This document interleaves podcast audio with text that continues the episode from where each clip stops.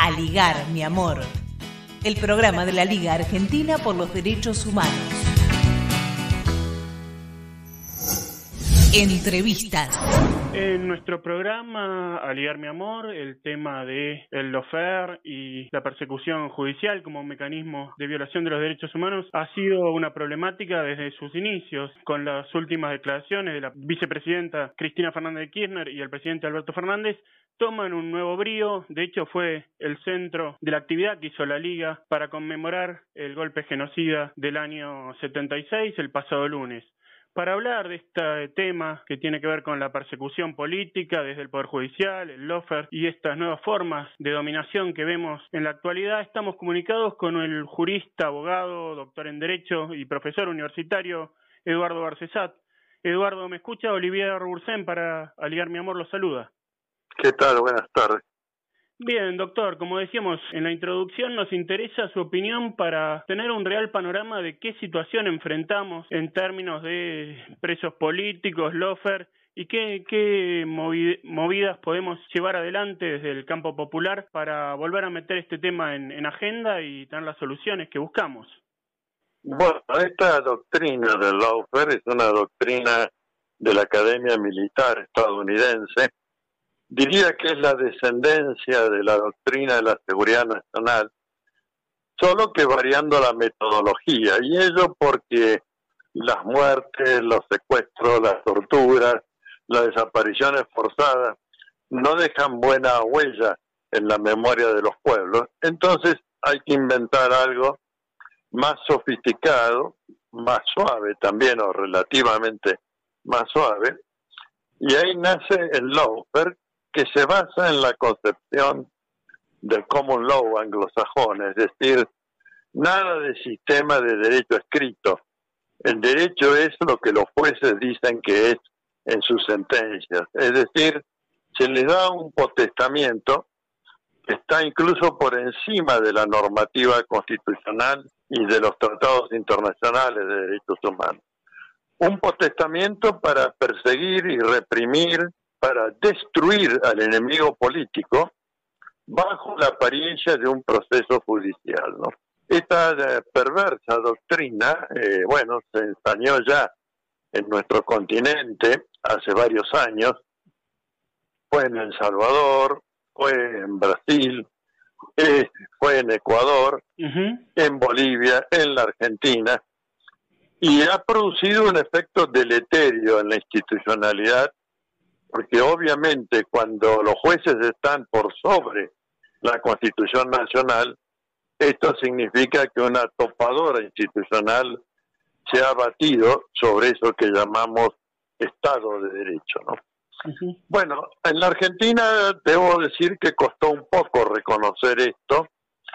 Se pensó que con el triunfo electoral eh, del binomio Alberto Fernández y Cristina Fernández de Kirchner, este, ya eh, terminaría el ciclo de persecuciones políticas, etcétera, pero demostró que no era así, que iban a perseguir y persistir en su forma de aniquilamiento del adversario o enemigo político y que había que arrancar a dentellada, diría, la libertad de aquellos que están todavía hoy sometidos a estos juicios políticos comenzando por el juicio a Milagro Sala, que es quizás el más antiguo, además uno de los más tremendos que registra nuestra historia de las prácticas judiciales, ¿no? Bueno, el, eh, el tema este, por su gravedad, por su persistencia, resistido, repito, en algún momento de ser calificado así al inicio del nuevo gobierno, ahora desgraciadamente ha habido que reconocer que ganó su estatus de instrumento de persecución, destrucción del enemigo y de afectación grave al Estado de Derecho. Totalmente. Bueno, frente a esto, además de la batalla individual que lleva cada letrado en los casos que interviene, se han generado dos propuestas, se han generado dos propuestas. Una, un recurso de revisión en que han estado trabajando los doctores Rusconi y la doctora Minichelli para anular vía revisión judicial, anular estos procesos ficcionales, persecutorios y denigrantes que configuran el lawfare. Y de nuestra parte hemos presentado un inicial boceto de un proyecto de convención regional, porque tenemos que arrancar del continente latinoamericano, regional para prevenir y sancionar el lawfare. Eh, esto porque el recurso de revisión, que es el primer instrumento elaborado, tiene su objetivo y su agotamiento también en la anulación de estos procesos, pero no en el castigo penal y en la inhabilitación accesoria de ejercer cargo, función pública de, de los autores, partícipes y encubridores de este tipo de delitos. Entonces viene a ser el complemento para que adquiera, como adquirió en su momento la figura de la desaparición forzada, adquirió una autonomía respecto de otras formas represivas y esa convención tuvo una activa labor de los abogados argentinos y del continente latinoamericano. Bueno, ahora también se ha gestado en la Argentina la iniciativa para enfrentar este lawfare. Recurso de revisión mediante y de prosperar, bueno, entonces también una convención regional de prevención y sanción del lawfare.